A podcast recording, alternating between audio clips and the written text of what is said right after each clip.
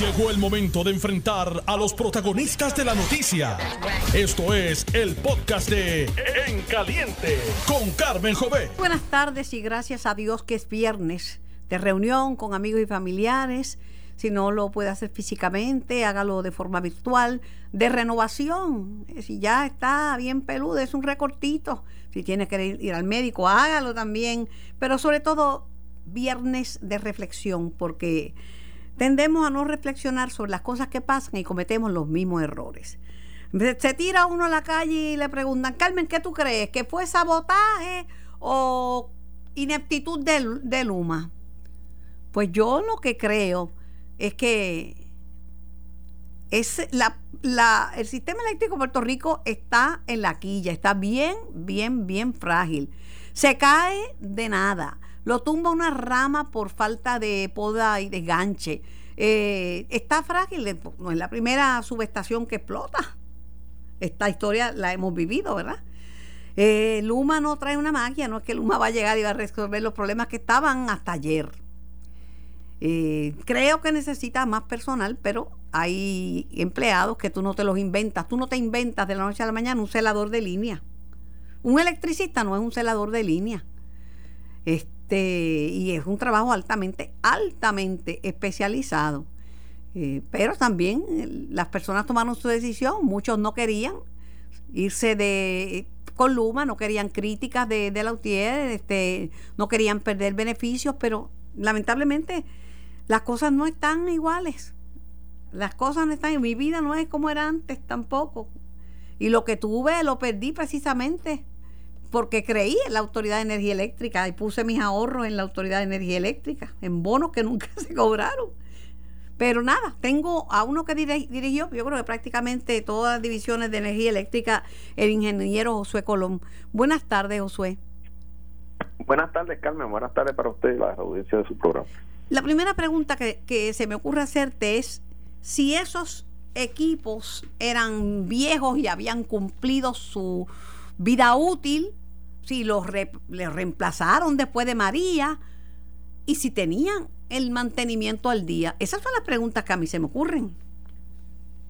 Bueno, Carmen, sin duda eh, que todas esas preguntas que usted acaba de hacer son importantes, y pero más importante todavía es que todas ellas definitivamente van a tener una respuesta, porque eh, eh, como he mencionado en otras ocasiones, esos equipos que están eh, ¿verdad? en los distintos centros de transmisión y, subestaciones a través de verdad del sistema eléctrico de Puerto Rico están sujetos a, a unos programas de conservación y mantenimiento rigurosos y que y que se documentan.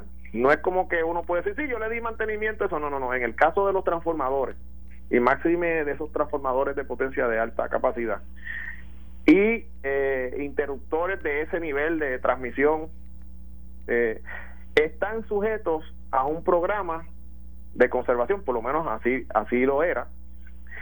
Y de y por esa razón te puedo indicar que con facilidad los ingenieros que están realizando la investigación en estos momentos de lo que ocurrió en Monacillo van a poder eh, determinar con certeza cuándo fue el último mantenimiento que se le dio, si estaba al día en su cumplimiento eh, de mantenimiento, tanto el transformador como los interruptores que hay allí. Igualmente, los sistemas de protección, los relés, como se conocen comúnmente, si todos esos relés estaban al día, si estaban calibrados correctamente, si los esquemas de protección estaban correctamente. Eh, todo eso se va a poder saber, Carmen, porque toda esa data existe y se sabe dónde está. Igualmente, toda la secuencia de eventos que ocurrió en el día de ayer está grabada. Hay un secuencial de eventos en el sistema de administración de energía. Como, una, como la caja negra de los aviones que guarda la incidencia. Exactamente, eh, tremenda eh, comparación, analogía. Eh, un sistema similar graba todas las incidencias y, se mantienen independientemente de lo que ocurra. Eso está grabado ahí, no se puede alterar. Y ellos van a poder ir ahí. De hecho, yo creo que ya hasta ahora lo deben haber hecho. Y ahí van a poder eh, eh, poder eh, ver se puede decir de esa manera, y discriminar ahí directamente todos los eventos que ocurrieron y en el orden que ocurrieron. Y toda esa información se utiliza para analizar por qué ocurre el cortocircuito, por qué ese transformador eh, pues estalla y, el aceite dieléctrico que tiene dentro se incendia. De todo eso se va a poder determinar las causas y, y, la secuencia en la que ocurrieron. Es lamentable y es triste porque eh, mucha gente se quedó sin luz, pero... Y te voy a preguntar cuántas fueron, porque un periódico dice 800, otro dice 700, eh, a mí me escribieron que 400 mil personas. ¿Cuánta gente en realidad ingeniero Josué Colón, exdirector de la Autoridad de Energía Eléctrica, ¿cuánta gente se quedó sin luz? Mira, yo, por lo menos de la información que yo eh, pude tener acceso en, la, tarde de ayer, yo entiendo que en el momento inicial, eh, cerca de entre 500 a 600 mil 600 mil clientes eh, se quedaron sin servicio en ese momento. Obviamente eso luego de ese momento varía pudo haber variado tanto hacia arriba como hacia abajo en lo que estabilizan el sistema, pero eh, no fue la totalidad de los clientes eh, que, se, que perdieron el servicio. ¿Y tampoco no es la primera vez que explota una subestación? No, definitivamente, estos son equipos, Carmen, que están todo el tiempo en servicio. Por eso es que el mantenimiento de ellos es riguroso y se, y se, y se contabiliza y se y se tiene documentación clara y específica de qué y quiénes y tienen que firmar los ingenieros y los técnicos que hacen el mismo y certificar que lo hicieron eso se le envían pruebas de laboratorio para determinar si lo eh, el aceite que tienen internamente los equipos que tienen aceite si ese aceite todavía eh, está en buenas condiciones o se ha degradado o está contaminado de manera tal que pone en riesgo la operación de ese equipo. O todo eso, Carmen, está documentado y así se ha hecho por toda la historia de la Autoridad de Energía Eléctrica. Por eso, se sabe. La gente, eh, pero claro, Josué, tú me lo dices a mí, yo te digo que es cierto, pero mucha gente no tiene memoria histórica. Cree que la autoridad comenzó el año pasado y con Luma. no, tiene 80 eh, años. Por eso, yo, yo me acuerdo de cuando la autoridad se llamaba fuentes fluviales y eran hidroeléctricas. Y fíjate cómo ahora el gobernador le transfiere a, la montaña, al, grupo, al consorcio energético, de, la montaña, le transfiere la hidroeléctrica de Toro Negro, porque esa también es eh, energía limpia. Yo te voy a decir, no sé, porque aquí la gente está con unas posiciones, o estoy en contra de Luma y, que vuelvan los trabajadores a la autoridad o estoy a favor de Luma y los demás no sé. Yo no tengo aquí bando porque ya yo no creo ni en la luz eléctrica. Ni en la luz eléctrica. Este, yo diría que este evento no tiene que ver precisamente con la controversia que acabas de mencionar. O sea, aquí hay un asunto que es estrictamente técnico, que se tiene la información disponible, eso está disponible para no especular y para saber con precisión y exactitud qué fue lo que ocurrió y poder tomar medidas preventivas para que no se repita. Y yo te aseguro, Carmen, que si los ingenieros, como yo espero, hacen la, la investigación como corresponde, van a encontrar cuáles fueron las causas, a qué hora, cómo, cuándo, qué operó bien, qué no operó bien, eh, eh, y poder eh, ofrecer un informe claro al pueblo de Puerto Rico de qué fue lo que ocurrió. Pero, Pero te puedo decir también del video que está por ahí circulando de lo que se vio cuando se ve ese arco eléctrico en, en, el, en el transformador y luego la explosión y, el, y las llamas y demás. Ese mero video te indica que luego que ocurre la avería y el cortocircuito, la protección del sistema eléctrico que debió aislarle esa avería de manera inmediata, en milisegundos, eso no operó como debió. Y eso hay que investigarlo.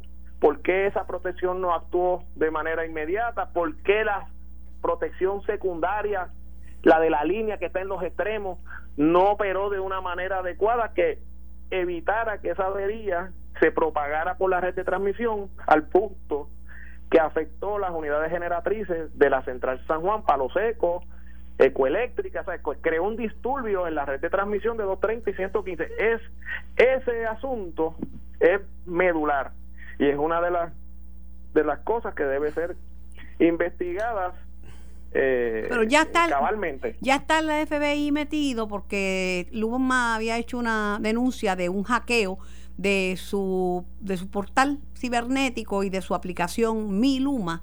Este, y eso están investigando. Supongo que todas esas cosas que tienen que estar documentadas en la autoridad se sabrán. Yo podría. Pero Carmen, es importante, ahora que mencionas eso de un hackeo de un webpage y demás, eso no está atado a la operación del sistema eléctrico. Son sistemas totalmente Totalmente aparte. interconectados. O sea, no hay manera de que una página de web de Luma afecte la operación del sistema eléctrico. No, para nada. Pero que te digo que la denuncia que ellos han hecho, ellos no han denunciado sabotaje ni nada de eso. Lo que habían denunciado era que le habían saqueado la página. Y como yo he visto tantos crímenes cibernéticos, aquí y, en, y la gente no se prepara. y, las redes eléctricas están sujetas a ese tipo de, de, ataques cibernéticos.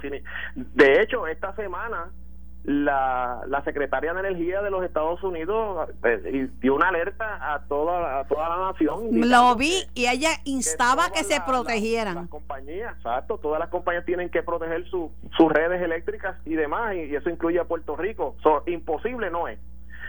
Y, no está de más que se investigue todas las, las avenidas, ¿verdad? O las posibilidades.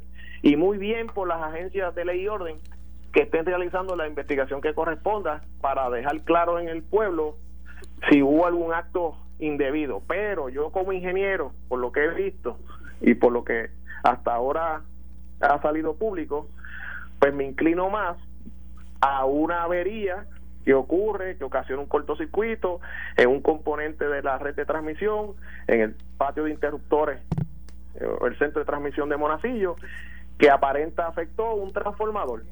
Y en eso se debe ceñir la investigación técnica y ver las causas y por qué esa avería no se aisló del sistema para evitar que las unidades generatrices salieran, porque al salir esas unidades de servicio, eso es lo que dilata, Carmen, el que pasó la noche y la madrugada y todavía el día de hoy hay clientes sin servicio.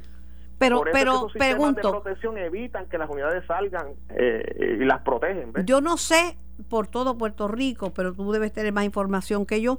Pero mucha gente en el área metropolitana de San Juan eh, le vino la luz temprano. Por ejemplo, yo no uso la luz eh, eléctrica, pero a las 10 de la noche yo chequeé mi aplicación Tesla y ya había luz en mi barrio.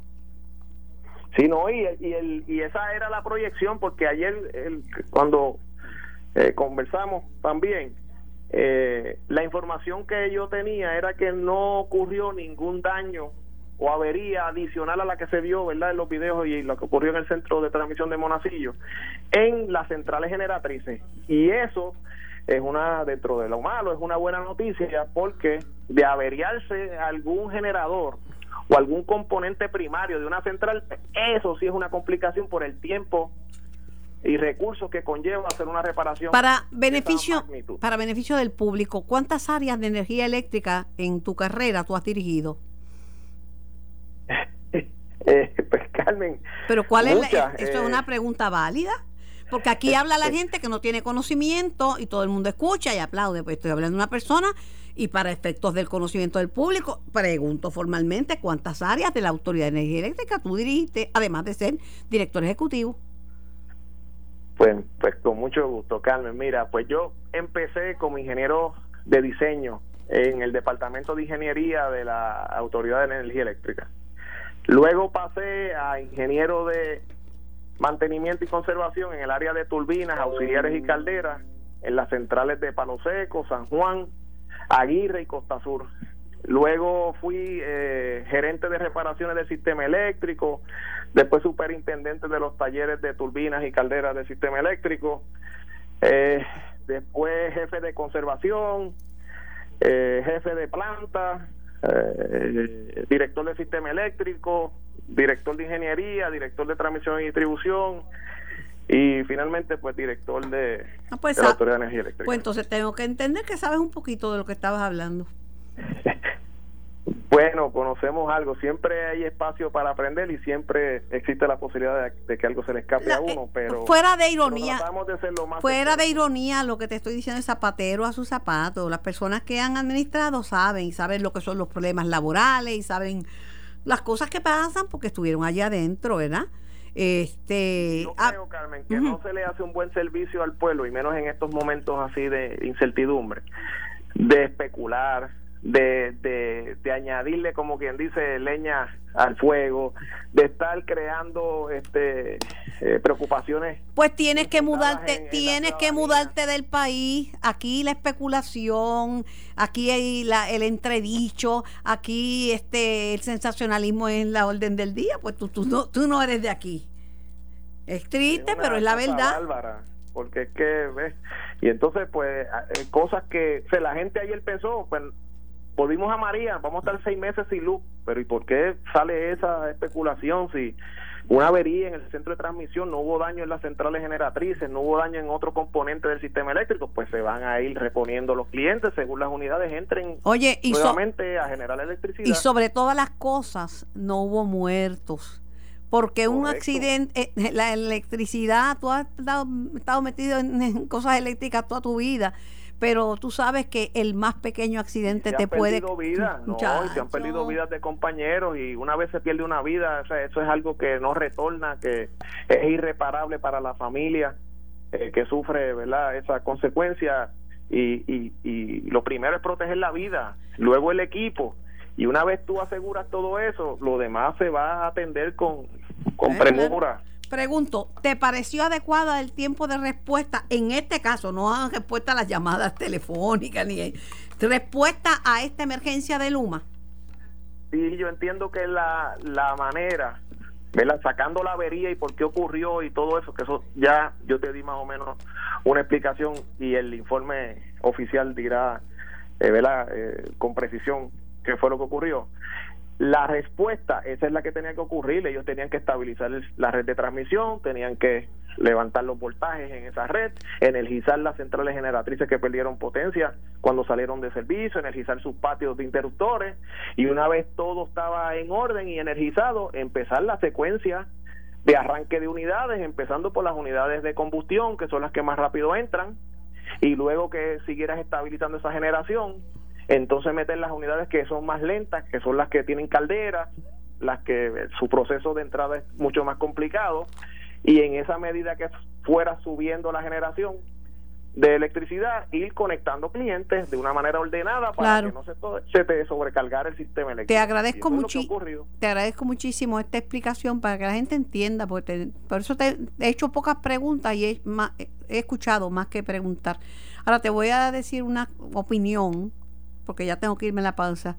Mi opinión es que no estamos preparados para esta temporada de huracanes como no estábamos para la pasada. Roguémosle a Dios que no pase nada porque definitivamente nuestro sistema de energía eléctrica está en la quilla, está bien, bien frágil.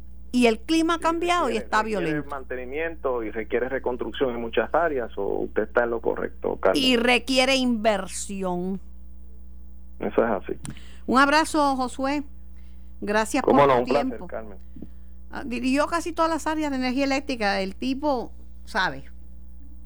Voy a la pausa, regreso con más de En Caliente.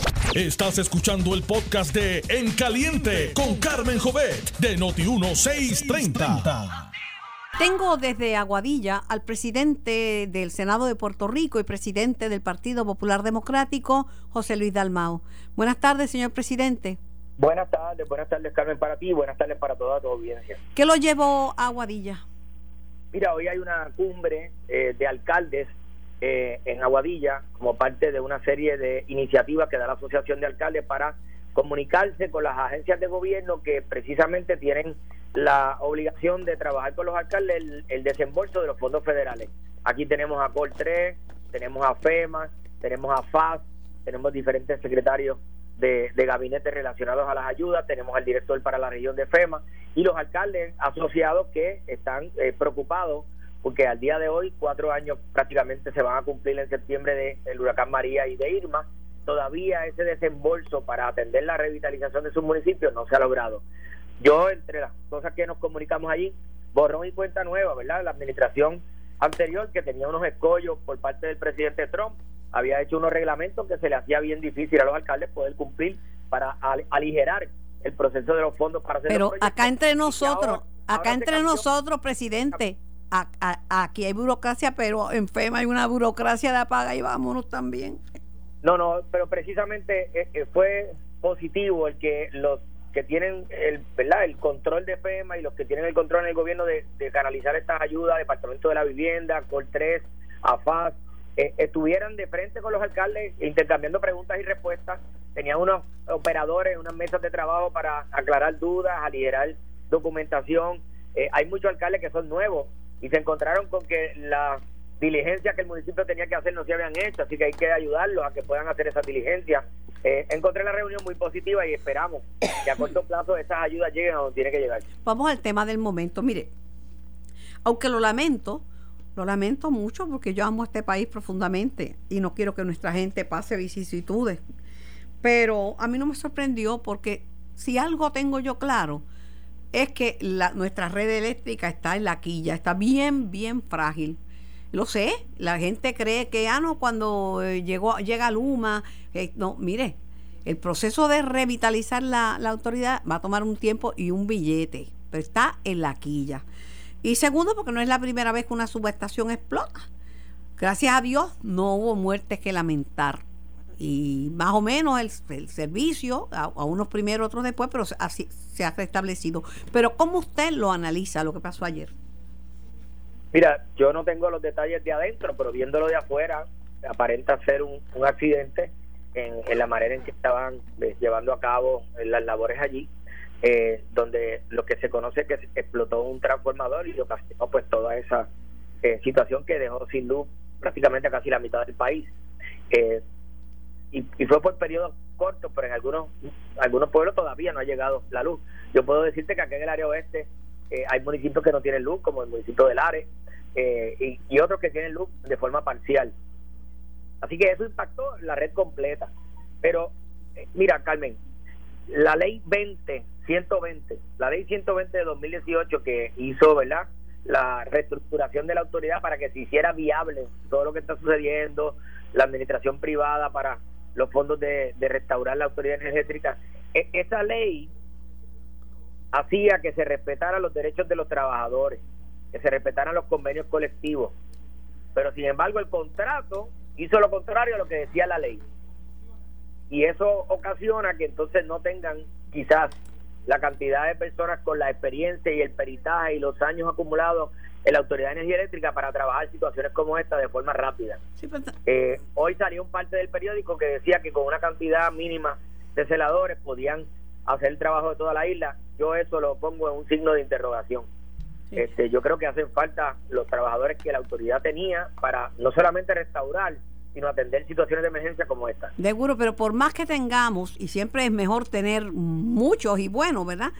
Digo, dentro de la realidad que Puerto Rico está en quiebra, pero eh, lo cierto es que esos equipos, yo no sé si lo que hay que investigar es si ya habían vivido su vida útil o este, si, cuándo fue la última vez que le dieron un mantenimiento, si tenían sus mantenimientos al día, porque es que la red está descuidada, de verdad que sí.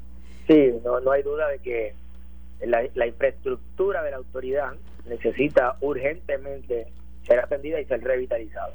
Oiga, se quedó en veremos, como decían en mi pueblo, en Mayagüez, y lo dicen todavía, y lo dicen en el suyo. En veremos se quedó lo de la ley del patrón sucesor. Bueno, esa, esa medida está en asuntos pendientes en el Senado, esperando dos votos para ¿verdad? pasar por encima del veto del señor gobernador.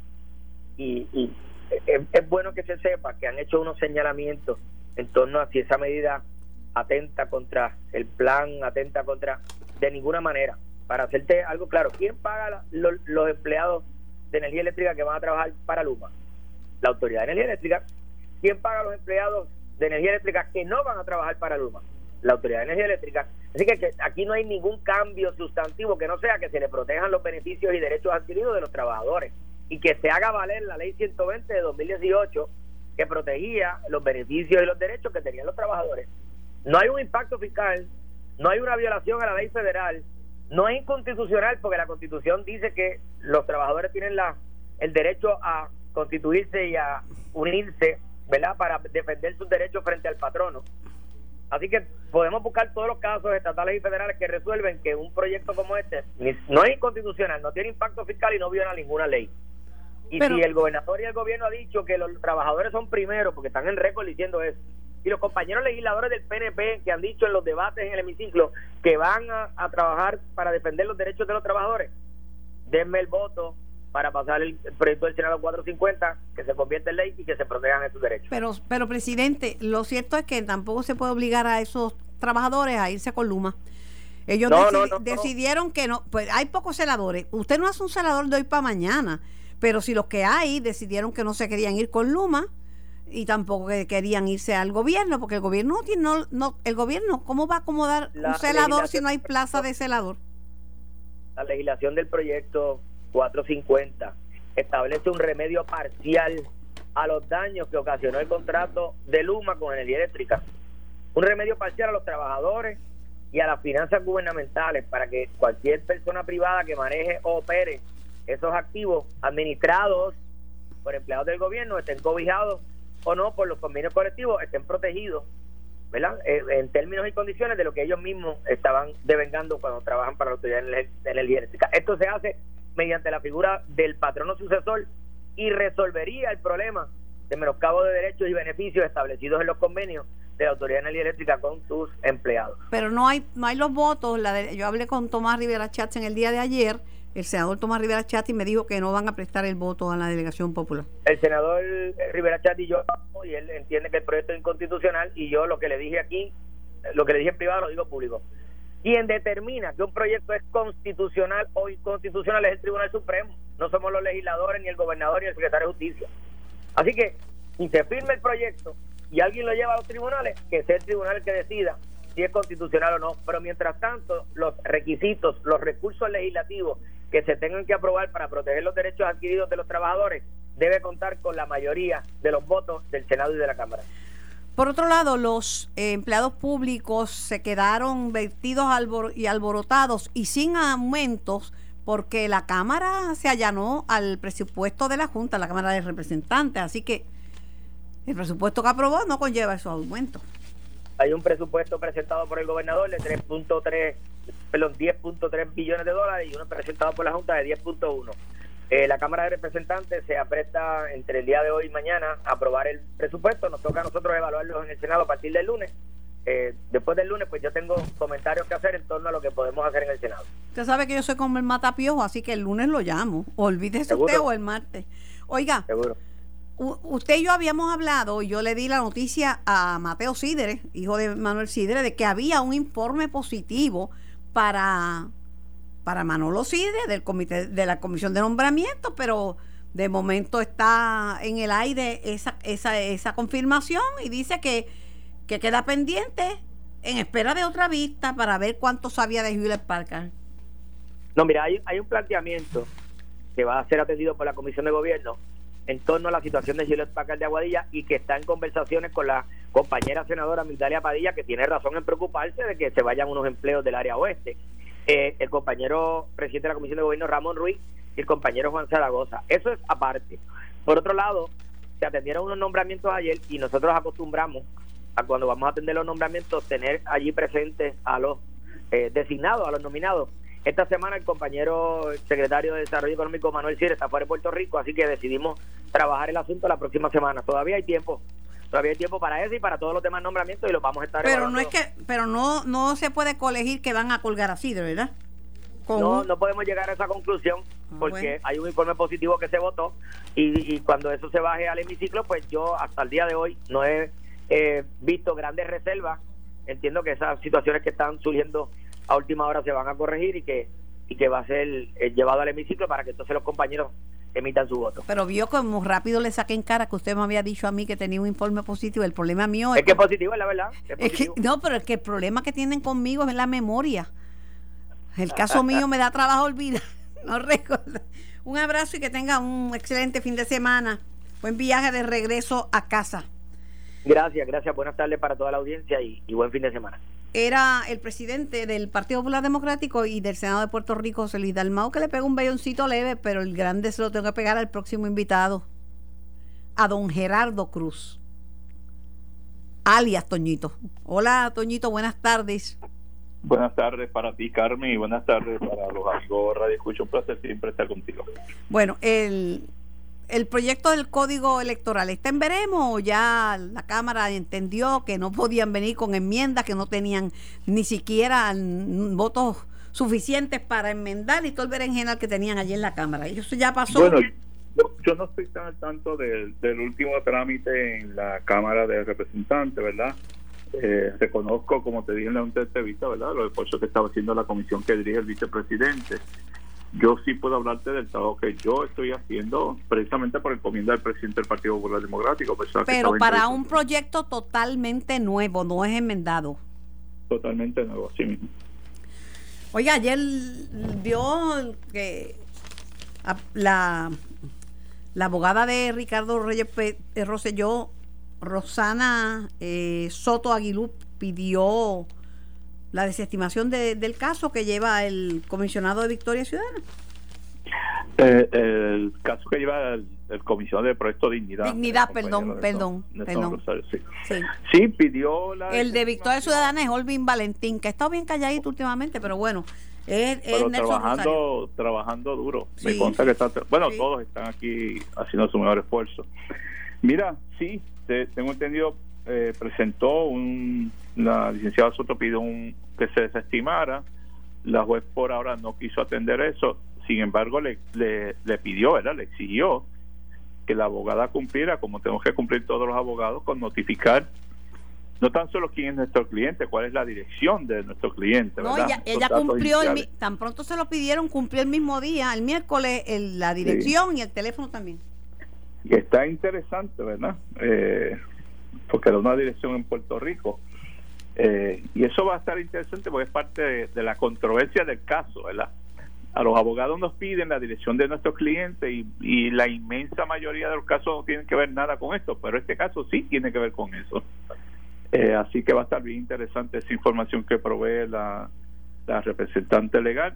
No se termina con ello la controversia, por cierto, hoy todos los asuntos atendidos en la comisión tenían que ver con precisamente con con pues, el caso de doctor Rosselló. ¿Qué atendieron hoy?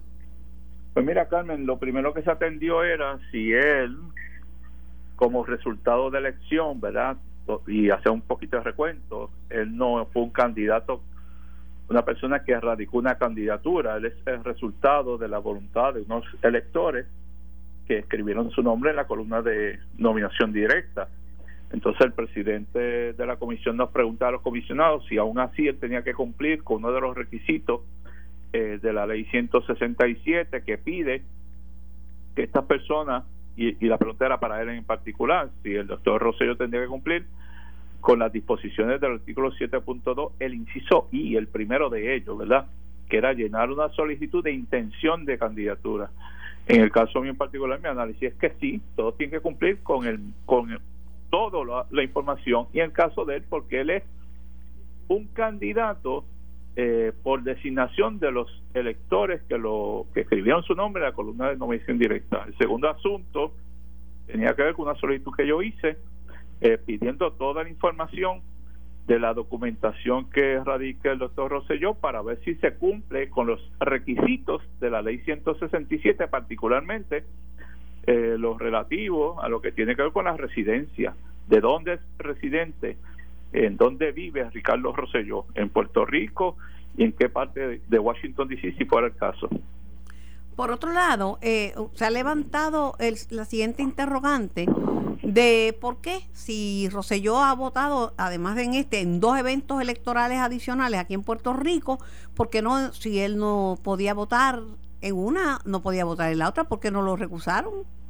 Bueno, en la última votación que él tuvo, fue la de la primaria que tuvo el PNP para eh, seleccionar la vacante. ¿Pero votó en la elección general también?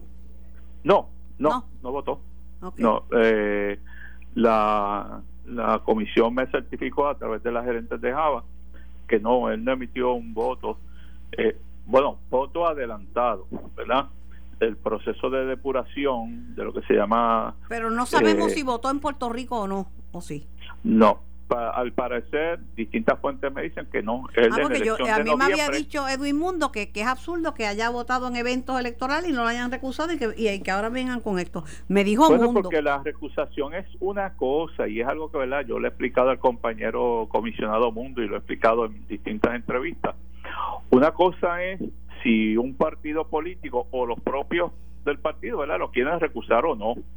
Otra cosa es que en la solicitud, y lo repito, ¿verdad? Eh, no sé ya cuántas veces, si en la solicitud donde él juramenta que él es domiciliado en Puerto Rico, incluye información falsa. Esa es la controversia aquí. Si está recusado o no, me es indiferente, ¿verdad? Este, eh, si la persona no es domiciliada, no podía hacer una solicitud bajo juramento diciendo que es domiciliado porque no lo es. Esa es la controversia aquí. Así que, de verdad, no, no, no tiene que ver. Ahora, la sem- esta semana, el miércoles, casualmente, se discutió otro asunto relacionado con aquellos electores que aparecen en una jurisdicción en los Estados Unidos eh, eh, electoral. Y entonces yo levanté bandera y dije, cuidado con desactivarlos automáticamente, porque esa gente hay que dar lo que se llama un due process, ¿verdad? Eh, yo sé que el PNP abrió los ojos pensando que eso ayudaba a la causa de Rosselló. Para nada, porque la controversia tiene que ver, en el caso de Ricardo Rosselló, si él juramentó información falsa en ese documento. ¿Cómo no? Toñito, gracias, que tengas un bonito fin de semana. Buen fin de semana para ti. Mucha, Cuando tengas a tu amigos proyecto de- radioescuchas, que hay muchas nubes eh, oscuras por ahí. Parece Sí. que va a llover bastante hoy. Va Mucho a llevar cuidado. de a galón. Pero mira, Toñitos, cuando tengas el proyecto de del código electoral, pues lo, lo analizamos de arriba abajo. Esto fue el podcast de En Caliente con Carmen Jovet de Noti1630. Dale play a tu podcast favorito a través de Apple Podcasts, Spotify, Google Podcasts, Stitcher y notiuno.com.